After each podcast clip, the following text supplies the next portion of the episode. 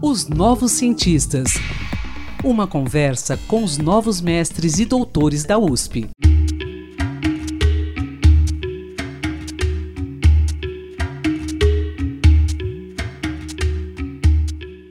Olá, bom dia. Na edição de hoje dos Novos Cientistas, falaremos sobre o afroempreendedorismo. A ideia é termos uma compreensão melhor de como esse fenômeno vem fortalecendo o turismo de negócios e contribuindo para o fortalecimento do capital cultural da população negra por meio do empreendedorismo. Nossa convidada de hoje é a turismóloga Vanderleia Ricardo da Silva, que analisou um evento cultural étnico que acontece anualmente em São Paulo, o Festival Feira Preta. O encontro nos traz a diversidade cultural por meio de atividades empreendedoras, artísticas e educacionais. Esse é o estudo de mestrado apresentado na Escola de Artes, Ciências e Humanidades da USP. Vanderleia contou com a orientação do professor Reinaldo Teles. Bom dia, Vanderleia, como vai? Um prazer tê-la aqui nos Novos Cientistas. Bom dia, Antônio, tudo bem? Prazer é todo meu. Vamos lá, Vanderleia. É, há coisa de uns dois anos eu entrevistei aqui uma antropóloga chamada Gleice Maíli da Silva, que também fez um estudo de doutorado sobre a Feira Preta. Aliás, você me disse que a pesquisa dela serviu de base a seu estudo, né? Aí na EASH. Qual a diferença entre as pesquisas, a da Gleice e a tua? Pode nos explicar rapidamente?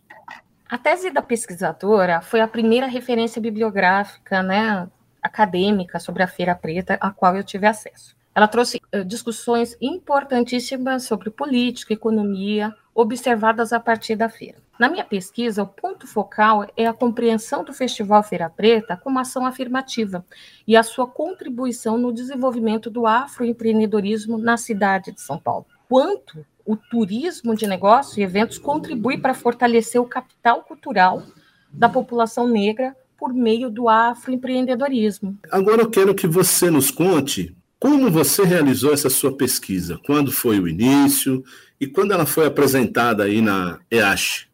Eu entro no programa de pós-graduação em turismo oficialmente em 2018, sob a orientação do Reinaldo Teles. Uh, a pesquisa é feita em duas fases, né? Tem uma visita técnica em 2018, um momento o qual eu fiz entrevista semi-estruturada, um, com um universo ali de 17 afroempreendedores, autodeclarados negros, que cederam relatos incríveis. E uma segunda fase que acontece pós a qualificação, né? Eu, em novembro de 2019, eu vou à feira novamente e faço um movimento ali de observação da feira, né?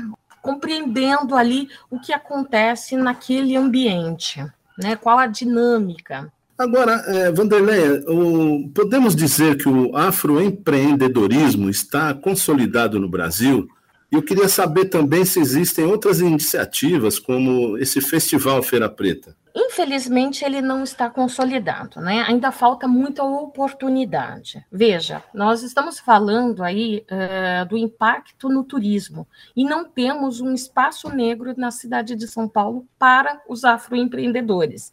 Precisamos de políticas públicas de apoio a estes empreendimentos. Porque, se a gente for pensar, a população negra, em sua maioria, empreende por necessidade, então, ela, de antemão, já precisa de apoio né? Ela precisa de um espaço também que traga ressignificação, né? Ela porque ela está fazendo um movimento periferia-centro. Ali ela vai conseguir cobrar um valor que as pessoas possam pagar, mas ela precisa de incentivos para chegar até o centro, né? Uh, a nossa uhum. periferia é negra, né? A, a, a população negra está à margem. Né? E aí você tem outras ações, né? Você tem coletivos de afroempreendedores que montam feiras em, em praças, é, alguém cede um espaço para eles particular, eles vão lá, alguém cobra é, taxa de realização, eles vão lá. E você também tem, por exemplo, o Vale do Dendê na Bahia, ou então Favela Road no Rio de Janeiro, que tem um trabalho parecido. Eles são espaços que investem em ideias que brotam ali na periferia. É, Vanderlei, me diga outra coisa, em relação ao turismo, ou podemos dizer afro, afroturismo, esse festival incentiva essas iniciativas, e aliás, o festival é, é, ele acontece anualmente, certo? Em que datas ele acontece aqui em é, São Paulo? É, o festival, assim, com certeza é um espaço para a prática do afroturismo. Com certeza, porque ali você vai ter diferentes demonstrações de artes, e essa parte cultural, ela é super engajada dentro de um movimento diaspórico da cultura negra. Então, é um espaço incrível para o afroturismo. O que acontece é que as feiras étnicas, né, elas, elas participam de estratégias que a gente chama até de hipermodernas, né, que é quando você passa do consumo de massa para um consumo mais identitário, e ela reúne ali grandes oportunidades, né? O capital cultural das feiras étnicas é um atrativo imprescindível para a vida urbana, né?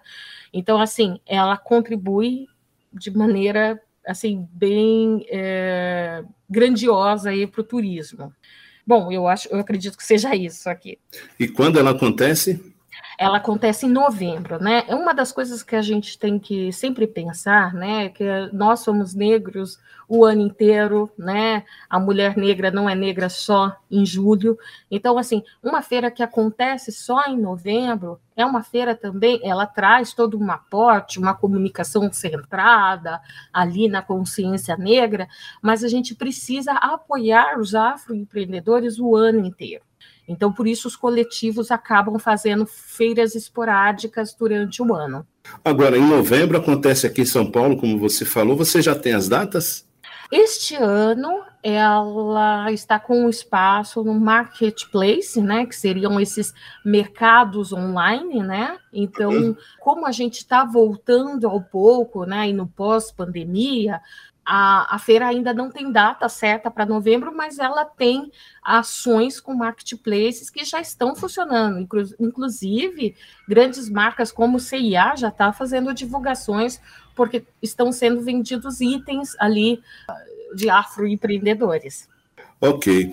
Bom, agora eu quero te fazer aí é, é, duas, duas questões numa só. Nosso tempo, infelizmente, é curto, né? Eu quero saber se a administração pública, de alguma forma, ela vem prestando algum apoio a esse festival em relação ao afroturismo, de uma forma geral. E também eu queria saber se, se desde a primeira edição desse festival, houve progressos no afroempreendedorismo a administração pública uh, fornece o mínimo para que um evento aconteça, né? Local, infraestrutura de palco, alguns itens de marcenaria, banheiros químicos, né? Mas ainda, é, como eu digo, né? É, esse evento é uma vez ao ano. A gente precisa de ações mais pontuais, né? A gente precisa de ações, não sei, três em três meses, mensais, algo assim, para que a gente consiga fluir com o afroempreendedorismo. Uma outra coisa que é importante, quando você fala assim, eh, houve progresso? Sim.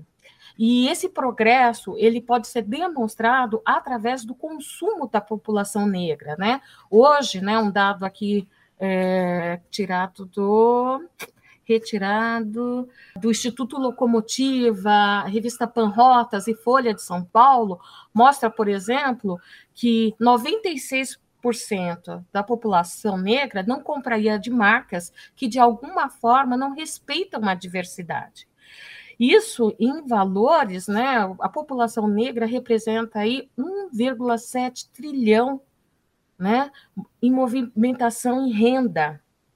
Né? Isso colocaria ela sozinha uh, numa posição de 17 maior nação em consumo do mundo. Né? Então, uhum. é, são itens importantíssimos. 704 bilhões por ano é a movimentação monetária das mulheres negras, que são escanteadas pela publicidade. Então, é importante a gente é, ver que a população ela tem potencial de consumo e ela precisa de produtos que remontam a, a sua identidade. Ok, Vanderlei, eu quero agradecer a sua participação aqui nos Novos Cientistas e parabéns pelo seu trabalho, ok? Eu agradeço muito a oportunidade e fico à disposição para quem quiser bater um papo sobre essa pesquisa que foi muito importante aí para esta parcela da população. Prezado ouvinte, eu sou Antônio Carlos Quinto e conversei com a turismóloga Vanderleia Ricardo da Silva. Um bom dia a todos. Pesquisador, se você quiser falar sobre seu estudo, sua pesquisa, envie-nos um e-mail para ouvinte.usp.br. Um bom dia a todos e quinta-feira que vem tem mais. Pesquisas e inovações. Uma conversa com os novos mestres e doutores da USP, os novos cientistas.